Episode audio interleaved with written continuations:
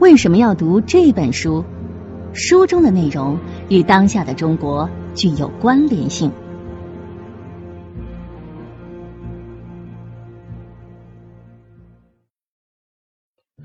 革命这个词儿呢，对于我们中国人来说都不陌生，大大小小的变革都可以叫做革命。就连我们自己啊，某种程度上都经历了革命。按照历史书上面的说法呢，咱们的祖辈经历了新民主主义革命，咱们的父辈经历了社会主义革命。那至于说我们自己呢？改革开放其实也是一场轰轰烈烈的革命，只不过呢是没有冠以“革命”这个词儿而已。那么，这个我们非常熟悉的又经常挂在嘴边的“革命”这个词儿，它究竟是个什么含义呢？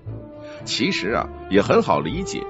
简单来说，那就是破旧立新。打破旧的制度、旧的秩序、旧的规则，建立一个新的社会、新的准则和制度。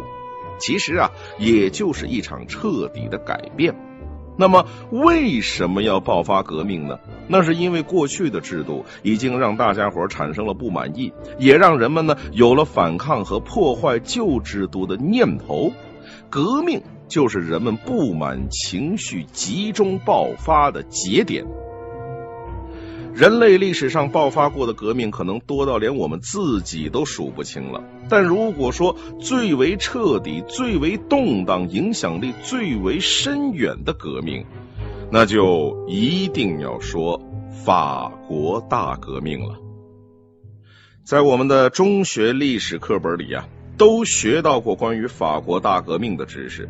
从一七八九年七月十四号巴黎人民攻占巴士底狱开始算起，到一八三零年革命结束，经历了五十年左右的时间。在这期间，整个法国社会发生了好几次翻天覆地的变化，那死者也是不计其数。那么，为什么法国大革命会爆发呢？会如此的惨烈，如此的暴力呢？这个问题。恐怕您在上中学的时候也考虑过，而今天我们给您带来的就是讲述法国大革命的经典之作《旧制度与大革命》。这本书的重要性，咱无需多言。二零一二年，中央政治局常委王岐山先生曾经推荐过这本书，当时呢是引起了巨大的轰动。后来人们发现，很多中央高层人士都在阅读这本《旧制度与大革命》，那这种明星效应势不可挡。短短一年之间，国内便出版了十多个新译本，二十多个新版本。那一时间呢，好像身边的所有人都在读《旧制度与大革命》。你要是不读，你都不好意思跟别人打招呼。这本书为什么这么火？很多人认为，托克维尔所描述的两百多年前的法国与今天的中国有那么几分相似。中国正处在另外一个十字路口，人们对于变革的渴望日益浓烈。不管你是富有的商人、中产阶级，还是农民，还是说刚刚毕业的青年，都对现状深感忧虑。在互联网空间上，一种越来越激烈的情绪开始主导人们。人们渴望变化，人们得到的越多，就希望能够得到的更多。但同时呢，人们又被某种的忧虑所占据。而，如果说在二十年前，我们普遍反思革命，清算革命谱系，啊，确信应该是告别革命了。现在很多人又在思考，这革命能避免吗？不过，作者托克维尔的写作呢，他比较散文化。啊，论述的内容又比较深奥，再加上什么呢？中国跟法国两国的文化背景不同，那很多人呢啊，翻开两页读了两天就抱怨了，说这本书我读不下去。但是因为读不下去而错过这本书，那真的是太遗憾了。不过呢，如果您今天听了我们这期节目，就一定能够了解这本奇书的主要内容。读懂这本书，得先了解两个背景知识。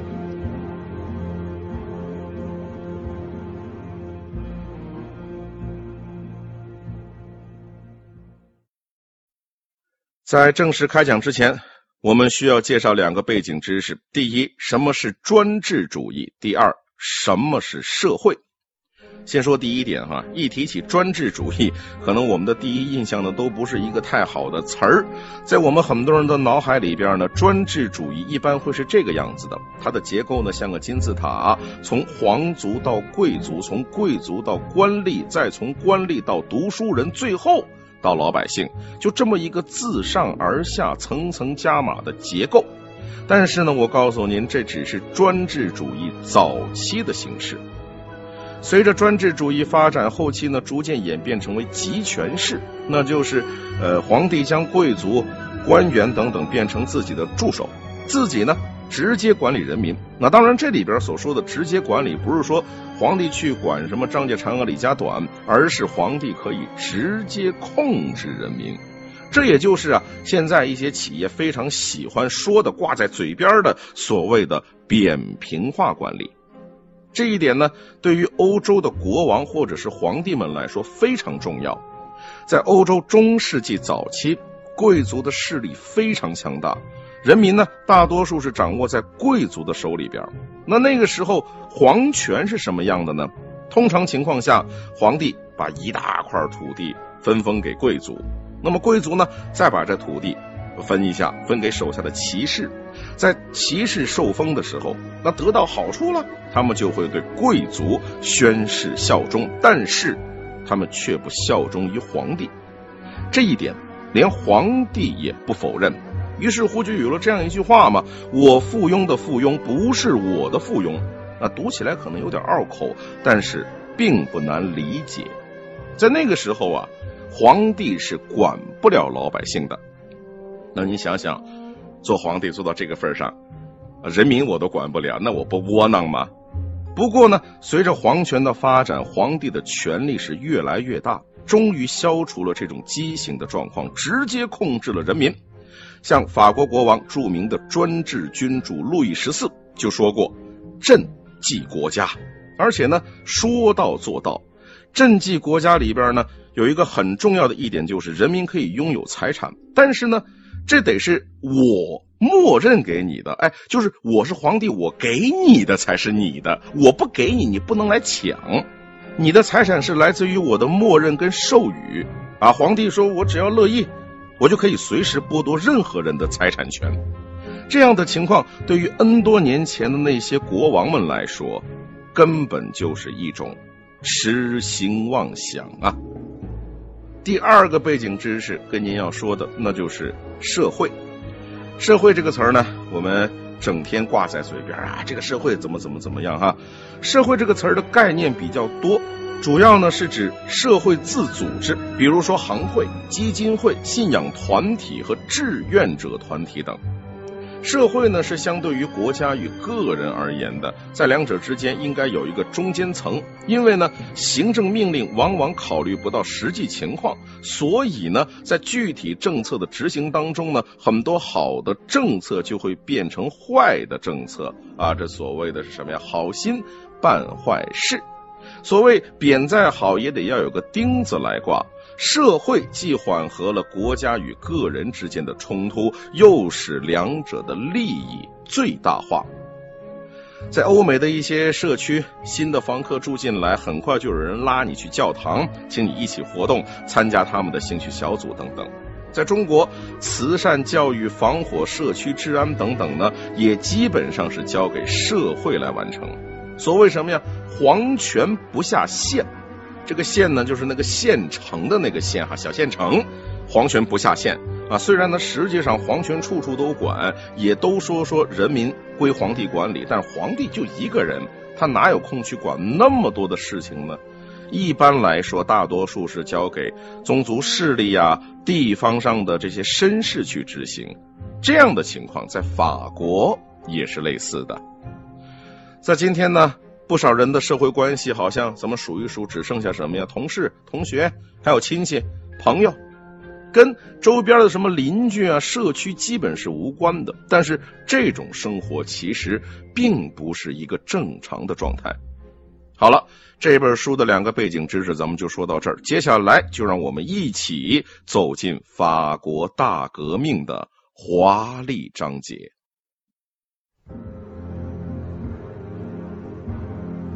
什么是法国大革命呢？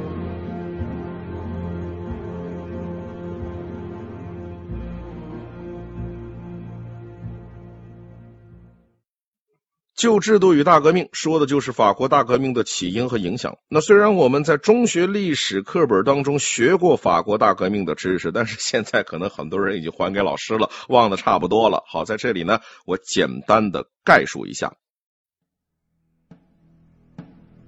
一七八九年五月五号，为了增税，法国国王路易十六在巴黎召开了停摆已久的三级会议。会议的主要内容是扩大向农民征税，代表农民利益的第三级代表十分不满意。不久呢，他们就自己建立了国民议会，宣布征税是非法的。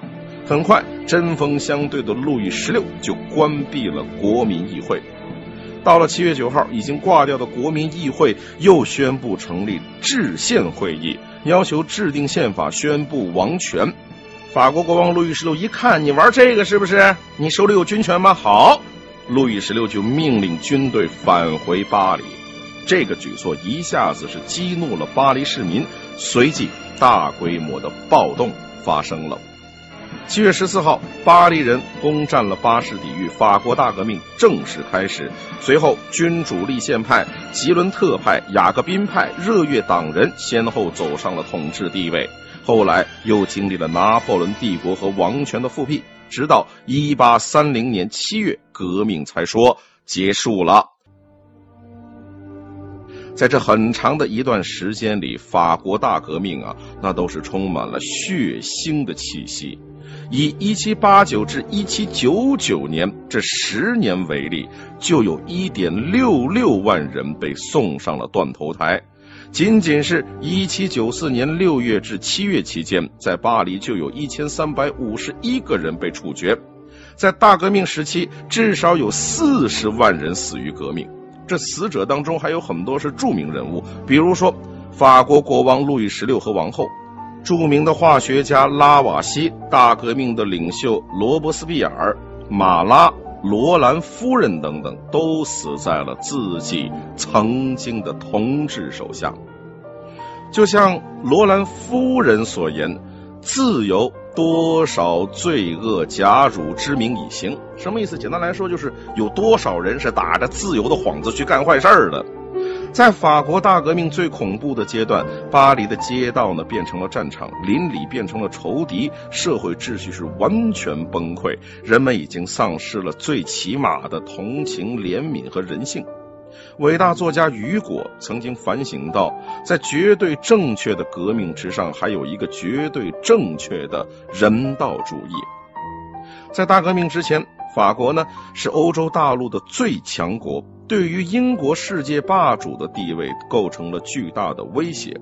但是大革命之后，法国就彻底退出了竞争，在以后的两百年的时间里，法国一直落后在英国后边。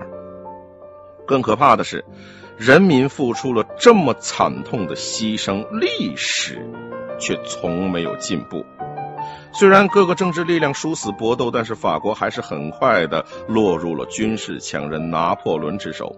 为了满足拿破仑的英雄梦，几年之内死伤了近一百万法国士兵。拿破仑倒台以后，波旁王朝的路易十八又再次复辟。可以说，法国大革命摧毁了一切，却没有真正摧毁旧制度。以砸烂锁链为名，国家被砸烂了，锁链。却依旧存在。托克维尔出生的时候，正是拿破仑帝国发展顺利的时候。法国海军在特拉法尔加海战当中呢，那是被打得一败涂地；但陆军却在奥斯特里茨战役当中为拿破仑赢得了赫赫威名。当托克维尔完成这本书的时候，法国大革命已经过了好几十年。可是，大革命给法国这个社会带来的创伤却仍然没有抚平。这就让托克维尔有时间也有机会用冷静的眼光去观察这一次风起云涌的大革命。好。了，各位，关于法国大革命的大体情况，咱们就介绍到这儿。简单说，在《旧制度与大革命》这本书当中呢，托克维尔提出了五个问题。第一，欧洲大陆各国当时呢都处在黑暗的旧制度之下，从黑暗程度来看，法国其实还算是比较开明的。那为什么偏偏是法国爆发了大革命呢？第二个问题。法国大革命爆发的时候，法国正在处于一个高速发展的阶段，而且呢，法国国王路易十六不断向民意妥协。那既然你不断妥协，为什么又是依旧爆发了大革命呢？第三，法国大革命前呢，其实秩序井然，主要领导者呢都力主温和，那为什么又到了后期又变得这么残酷呢？第四。暴烈革命为什么不仅没能摧毁旧体制，反而让它变得更加强大呢？第五，法国大革命为什么会出现方向性的错误呢？那这五个问题都很大，也很有现实关照意义。咱们呢就一个一个理下来。第一个问题，为何偏偏在法国？爆发了大革命。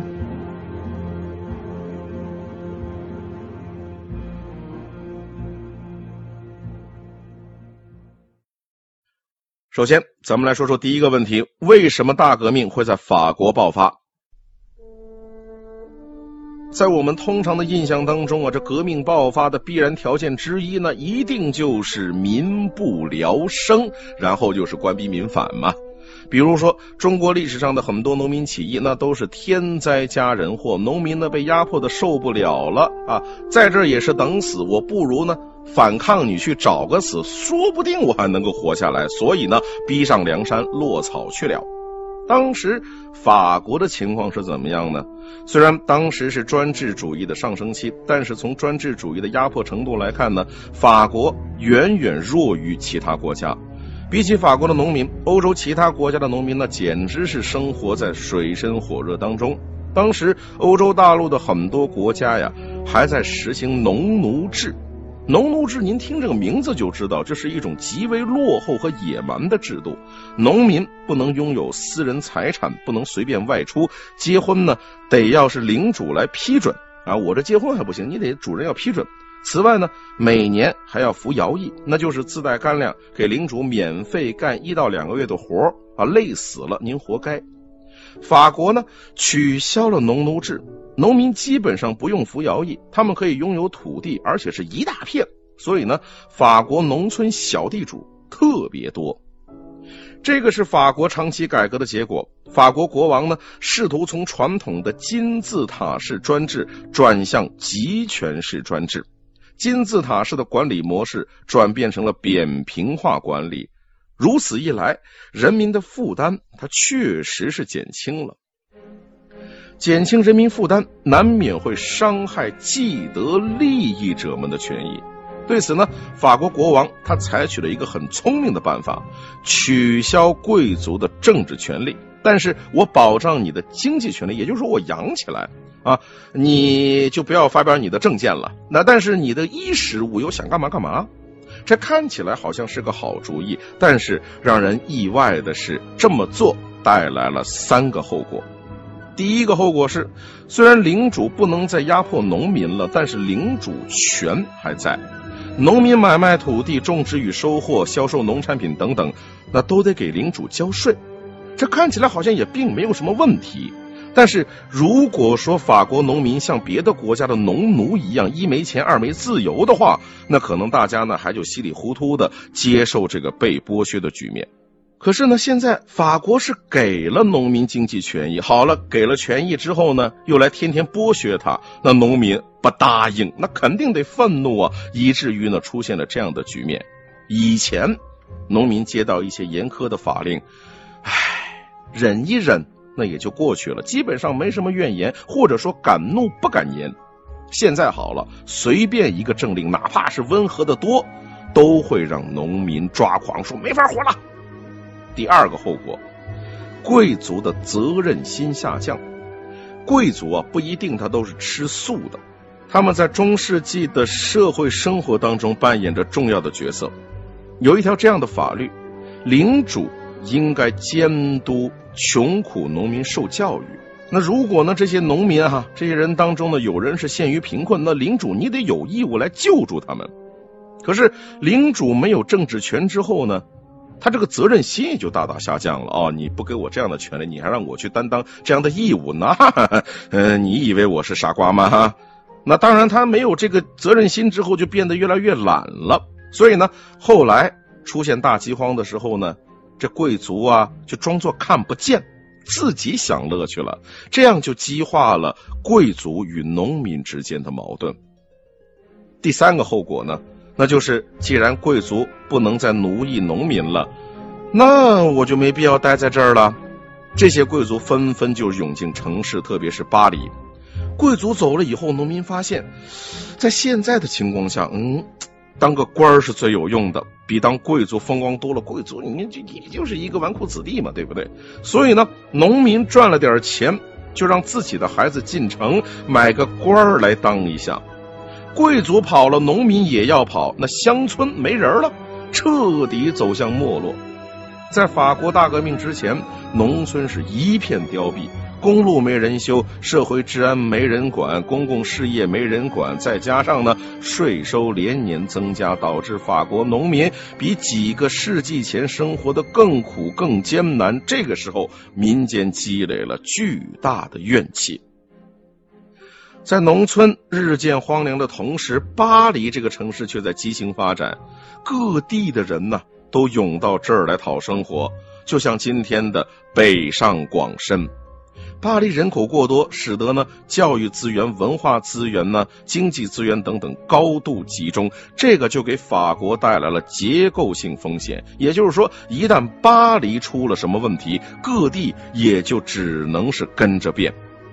而法国国王他很早就意识到了这个风险，路易十四曾经三次下令严禁人口向巴黎集中，但是都失败了。您想想，连自称。政绩国家这么强势的路易十四都没办法阻止这个局面，那后边几个法国国王那就更没戏了。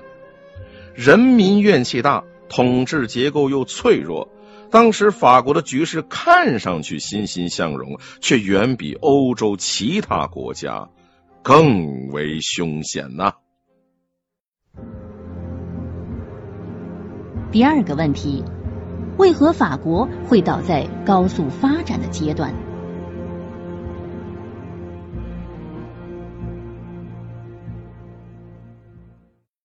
现在我们再来看看第二个问题：为什么法国会倒在高速发展的阶段？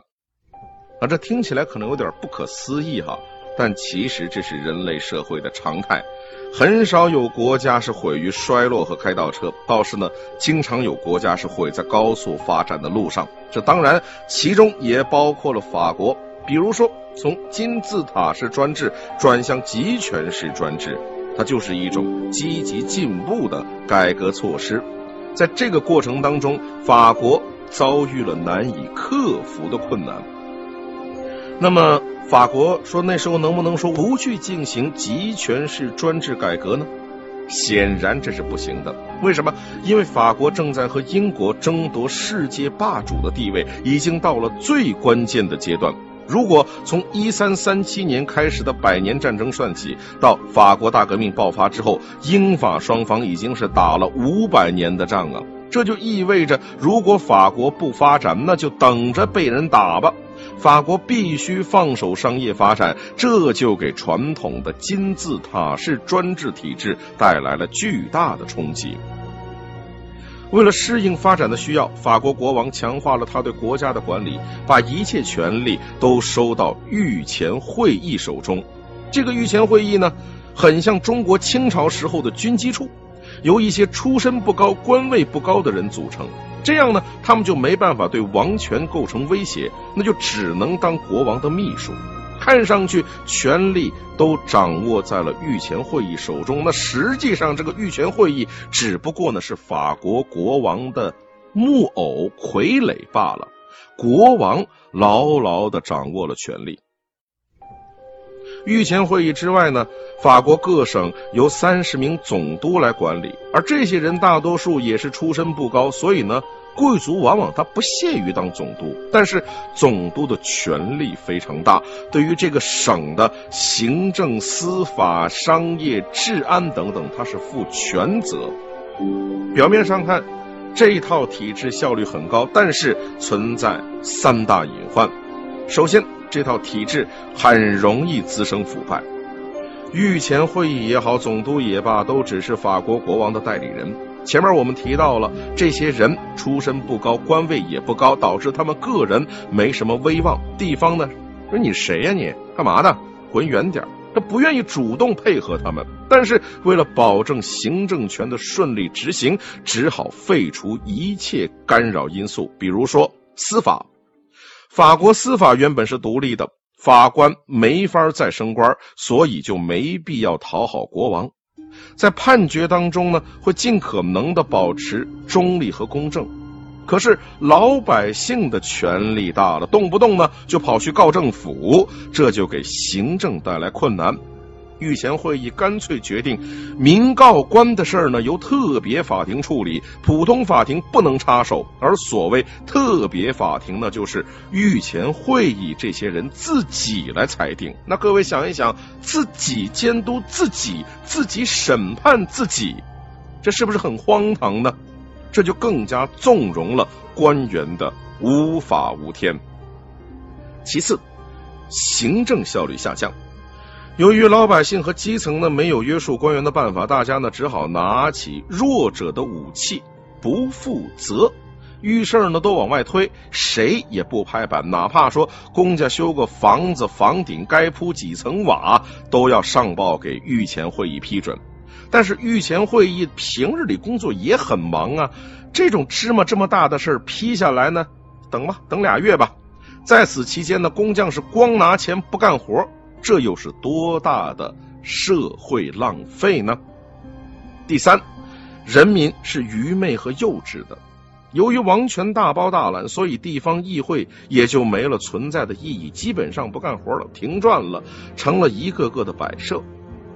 法国中世纪的时候，各社区是有议会的，可以约束领主啊，约束这些贵族呢，不能让他们胡作非为。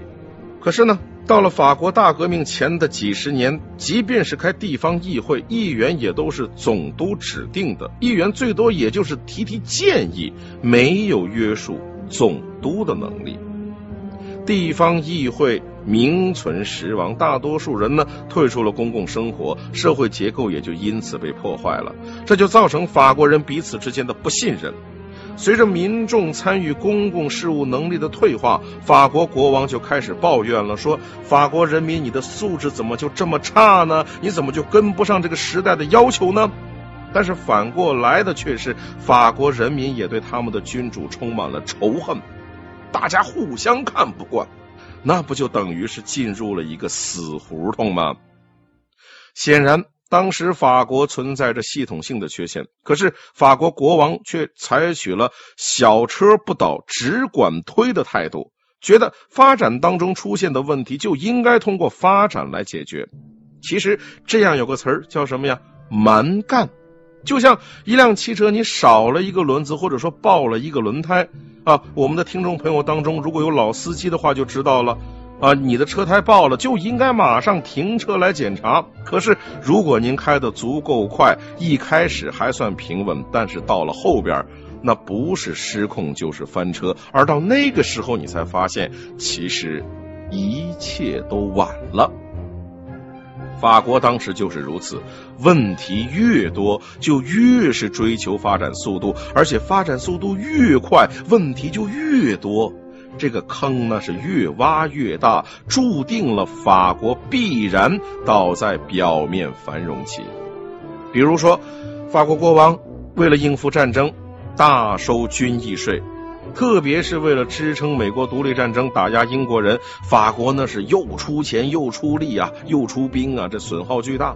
可是呢，这战争结束了，军役税还在收，这分明是不对的呀。但是老百姓不能告政府，那法国国王就听不到人民不满的声音，结果军役税是越收越重。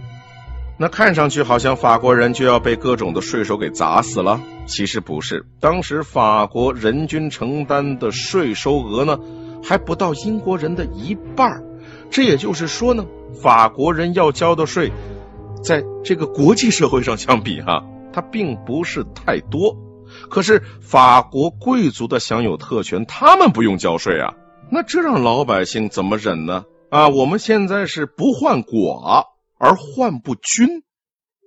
现在我们觉得贵族是一个很高贵的词儿，在当年的法国，那基本上是属于烂大街的东西。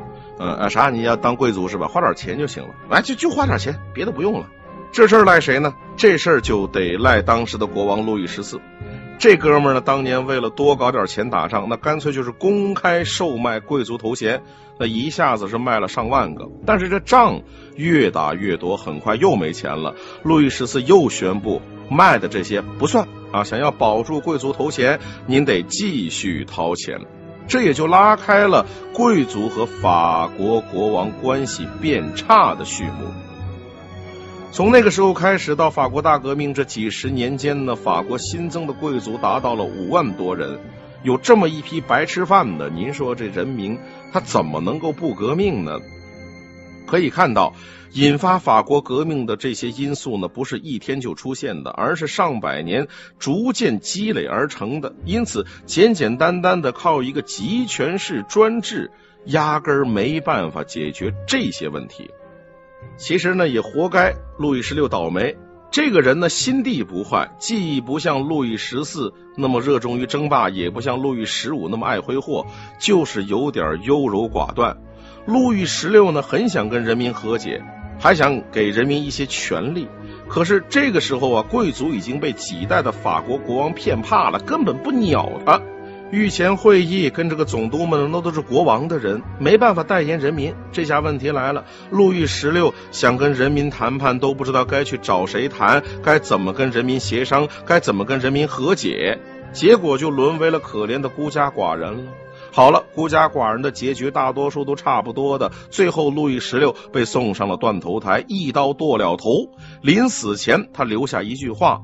我是无辜的，但我宽恕我的敌人，愿我的血能够平息上帝的怒火。